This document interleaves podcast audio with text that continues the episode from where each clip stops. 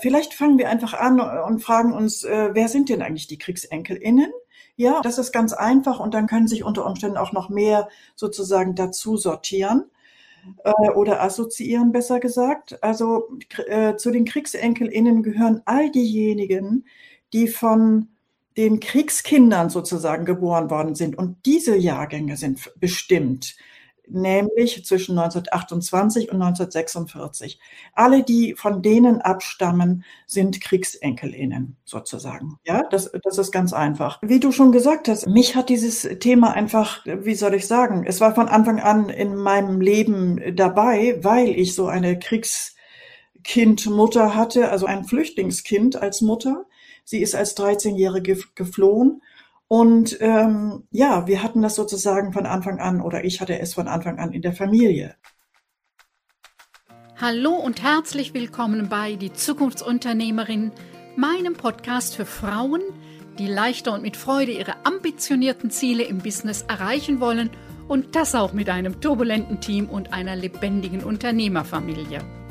Ich bin Lioba Heinzler und ich zeige dir, wie du dein Business mit Hilfe von drei Grundzutaten – nämlich Mindset, Strategie und Community, belebst und attraktiver machst, ohne Tag und Nacht zu arbeiten. Alles für dein selbstbestimmtes Leben als Zukunftsunternehmerin und deine finanzielle Unabhängigkeit. Das war Ingrid Meyer-Legrand.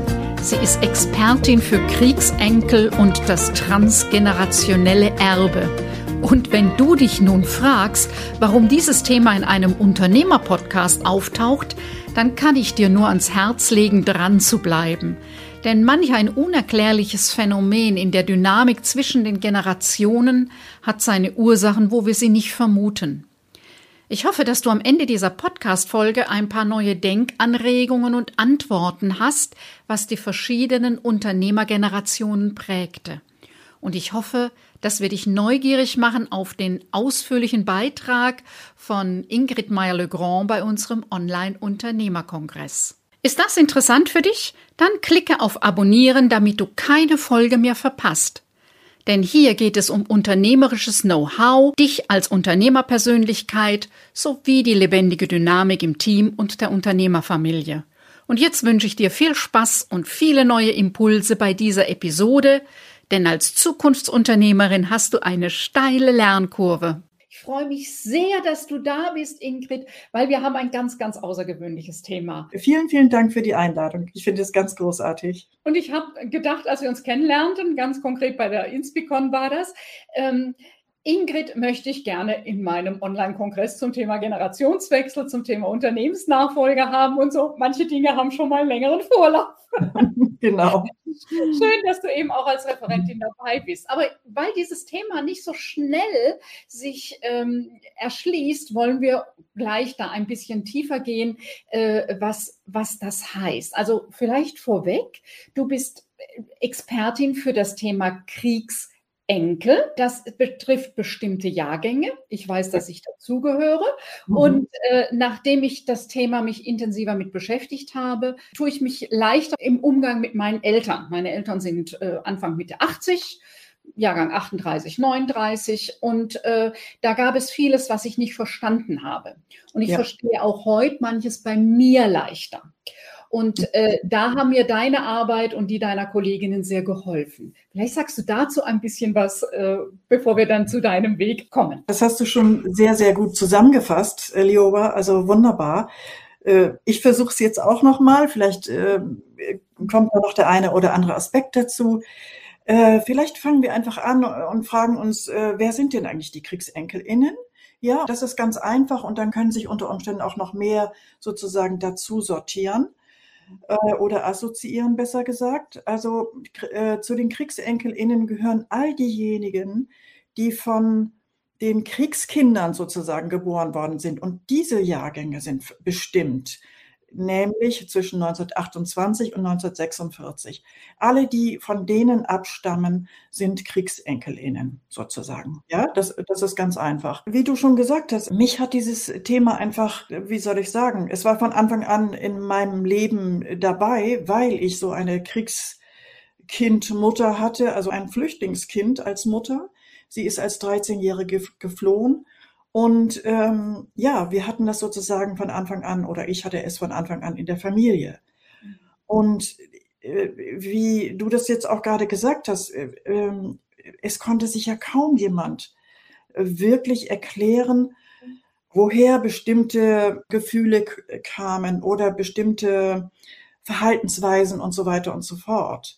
Weder konnte ich das sozusagen, selbst als ich studiert habe, konnte ich das bei meiner Mutter nachvollziehen, äh, noch konnte ich das bei mir. Und so ging es eben ganz vielen aus unseren Jahrgängen, mhm. die sich gefragt haben, was ist eigentlich mit uns los? Mhm. Ja, äh, also warum sind wir so komisch?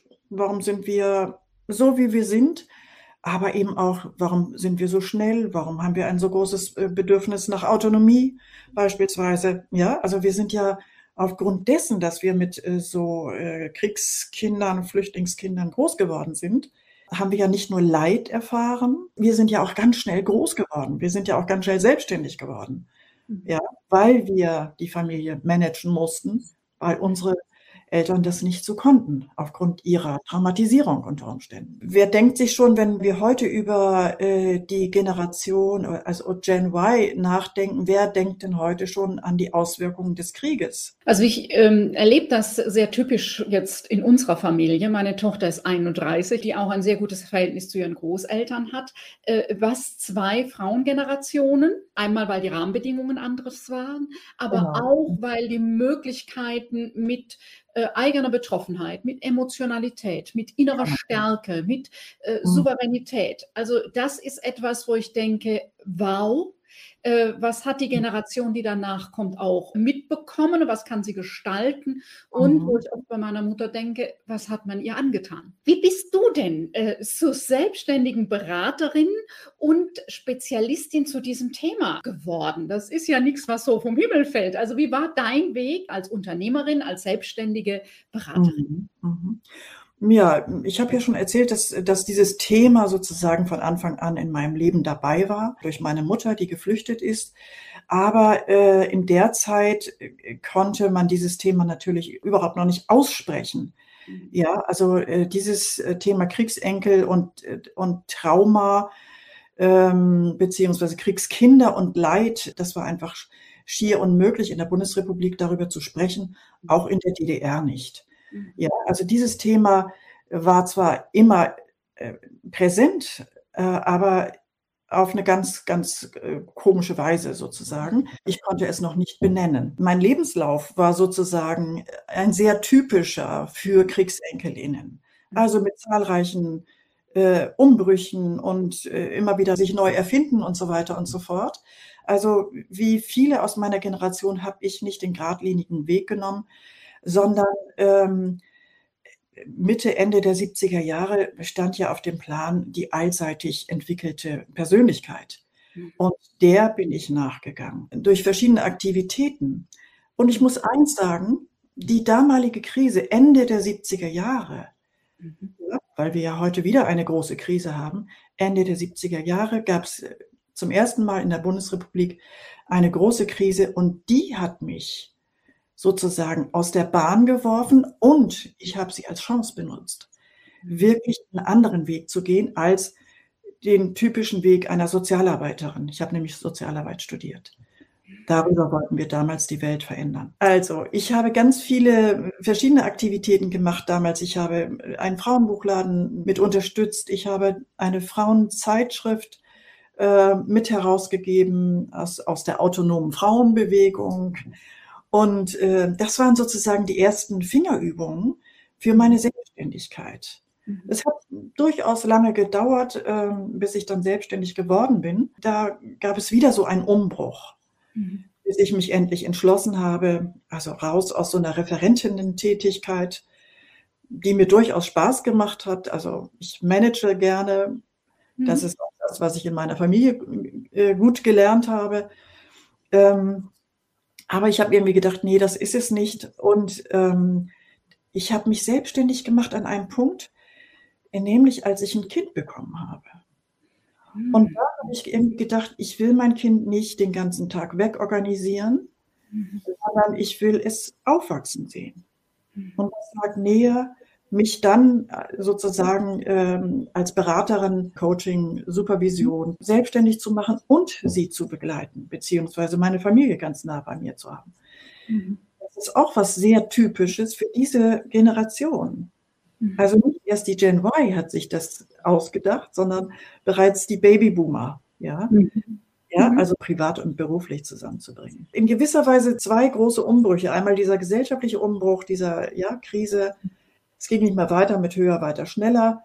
Mhm. Äh, ja, fand mhm. ich ganz großartig. Äh, und dann eben ein weiterer Umbruch. Ich bin Mutter geworden und dachte, ja, ich will mein Kind auch sehen und ich will eine tolle Arbeit machen. Du hast dich eben zur Expertin für die Besonderheit der Generationen entwickelt, so ja. würde ich das heute auch sagen. Du hast ein Buch dazu geschrieben. Also ich bin sozusagen Expertin für die jeweiligen Lebensläufe. Und ähm, einen Lebenslauf, besser gesagt eine Biografie, mhm. versteht man ja nicht alleine dadurch, dass man sich die Familie anguckt, die familiendynamischen mhm. Elemente, die uns natürlich auch geprägt haben, sondern auch die gesellschaftlichen Elemente. Wer ist in welchem gesellschaftlichen Kontext groß geworden und was hat das sozusagen mit ihm oder ihr gemacht? Mhm. Ja, also das ist sozusagen meine Spezialität. Äh, dazu habe ich auch eine besondere Methode entwickelt, diese My Life Storyboard, mhm. ähm, die man in meinem Buch auch nachlesen kann, die Kraft der Kriegsenkel. Und von daher ist es einfach interessant, zu, sich zu fragen, wie bin ich eigentlich geworden, die ich bin? Mhm. Äh, was hat mich begleitet?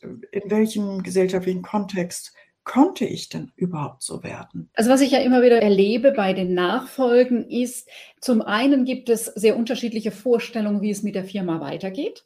Die Werte haben sich auch verschoben, mhm. dass gerade junge Männer eben Zeit haben möchten für ihre Familie und Kinder und die jungen Frauen eben äh, Zeit haben möchten, sich beruflich einzubringen und ihre Ideen umzusetzen. Also die Verbindung zwischen Arbeit und Beruf hat einen anderen Stellenwert bei der nachwachsenden Generation, wo eben in unserer Generation bei vielen es noch selbstverständlicher war, dass es zwischen den Geschlechtern aufgeteilt war. Und ja. da ist mir immer wichtig zu betonen, es geht nicht um besser oder schlechter. Es geht einfach darum, anders äh, zu gucken, die Bewertungen wegzulassen, soweit das geht, und zu schauen, was liegt denn da für eine Stärke drin? Denn genau. jede Stärke ist eine Schwäche. Und mhm. in jeder Schwäche liegt auch eine Stärke. Also da nochmal genau hinzugucken und zu schauen, ja, wie kann es denn dann gehen, wenn die Vorstellungen sich so verändern? Also mein Job sehe ich in erster Linie darin, Verständnis zu schaffen. Mit welchen Motiven ist die eine Generation gestartet, mit welchen Motiven die andere? Welche Leitsätze gibt es? Welcher Loyalität fühle ich mich verpflichtet? Da gucken wir dann häufig in die vorherige Generation. Dieses Moment der Loyalität ist einfach ein ganz, ganz großes sozusagen. Ja. Äh, da viele Leute richtig fesselt. Also ist es auch gar nicht so gesund, sage ich jetzt etwas normativ. Jede Generation ist sozusagen ein Seismograph für das, was möglich ist. Das heißt, äh, wir Babyboomer müssen da auch hingucken. Jede Generation ist ein Seismograph für die gesellschaftlichen Möglichkeiten. Vielleicht ist das auch schon ein bisschen versöhnlicher Blick auf ja. beide Generationen. Du bist viele Jahre selbstständig. Du hast es viel mit äh, Menschen zu tun, die ihre Eigenverantwortung übernehmen, die selbstständig sind oder in leitenden Positionen und äh, berätst diese. Was ist denn dein Tipp an, an die jungen Unternehmer, an die jungen Unternehmerinnen, wo du sagst, aus deiner Erfahrung heraus, äh, würdest du das denen mit auf den Weg geben? Das ist ziemlich schlicht, muss ich sagen. Ähm, aber auch damit haben wir sozusagen angefangen. Ja, also wirklich zu sagen, äh, mach das, wozu du Bock hast. Und das heißt mit anderen Worten natürlich auch, mach das, was du sinnvoll findest. Mhm. Ja, also nur so kann man diesen Marathon und ein, selbstständig sein, ein Unternehmen führen, das ist ein Marathon und kein Sprint. Ja, nur so kann man diesen Marathon auch überstehen. Man muss natürlich auch mit Krisen rechnen und so weiter. Wenn man aber den Sinn hat, wenn man weiß, wozu man arbeitet, ja, ja und dass es auch richtig Spaß macht. Äh, ich glaube, das ist das, was ich gerne weitergeben möchte. Und was ja oft ist, äh, gerade so in jungen Jahren und dann von auch Menschen, die oft in, in, Unternehmerfamilien involviert sind, weil da eben so viele Erwartungen im Raum stehen. Mhm. Ähm, es braucht manchmal ein bisschen, bis man da raus hat, was ist es denn, was ich wirklich, wirklich will. Ja, das ist so vielleicht ein bisschen Goldgräberarbeit. Da muss man erst mal im Dreck wühlen, bis man die Goldnuggets mhm. findet.